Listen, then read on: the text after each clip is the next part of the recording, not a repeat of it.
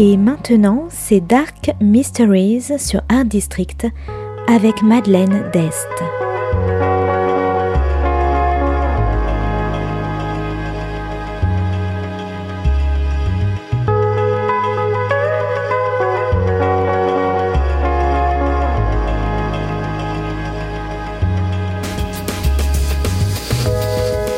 Welcome to Dark Mysteries, a book review show devoted to crime, mysteries, thrillers, and the dark side of human nature. I'm Madeline Diest. Join me as I talk about great books in the crime and mystery genre. Today's book is They Do It with Mirrors by Agatha Christie. Published in 1952 by William Collins, today is all about conjuring tricks, airs, and misperceptions.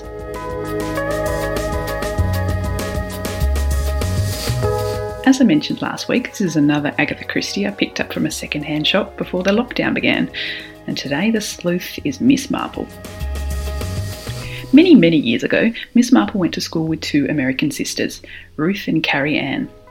Whilst Miss Marple has kept closer contact with Ruth, she still exchanges occasional letters and Christmas cards with the dreamy, idealistic Carrie Ann.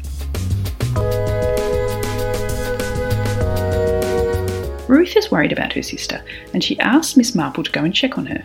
She can't put her finger on exactly what's wrong, but she organises for the philanthropic Carrie Ann to invite Miss Marple to come stay with her at her house, which has been turned into an institution for juvenile delinquents.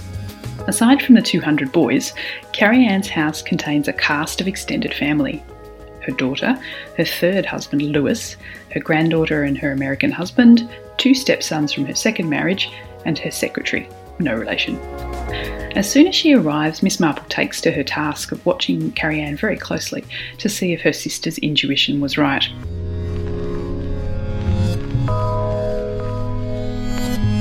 Then one night, another relative arrives, Christian, Carrie Anne's stepson from her first marriage, and he's asking some strange questions about Carrie Anne's health. That same night after dinner, one of the more volatile delinquents pulls a gun on Lewis, and when the two retreat to his study to talk it over, gunshots are heard, and of course everyone panics. But when the study door is finally opened, Lewis is fine and the coast is clear, until it is revealed that Christian, in another room, has been shot dead at his typewriter. I think Miss Marple might actually be my favourite Agatha Christie sleuth, although we'll see if that changes as I read more and more of her books.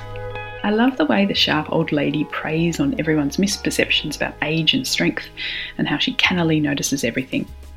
It's almost as though, with her white hair and her big, wide, innocent blue eyes, that she has the perfect disguise for a detective.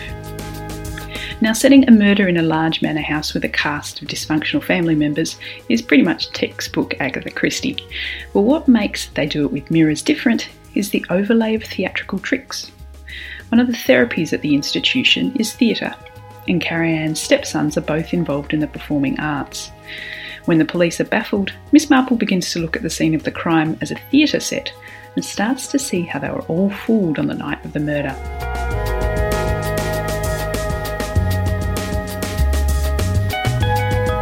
What I really love about Agatha Christie is how she wraps up everything so deliciously in the final 30 pages.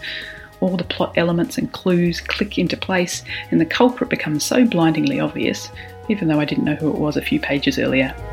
So if you like houses filled with dysfunctional family, theatre, and canny old ladies, all told with excellent plotting, I recommend They Do It With Mirrors by Agatha Christie.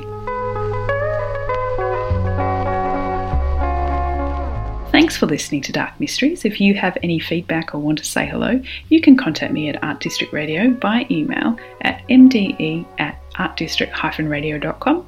Or if you'd like to listen to past reviews, please go to artdistrictradio.com forward slash podcasts.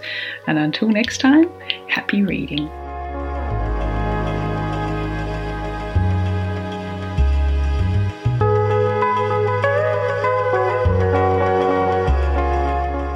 C'était Dark Mysteries sur Art District, la chronique en anglais de Madeleine Dest qui nous vient directement d'Australie.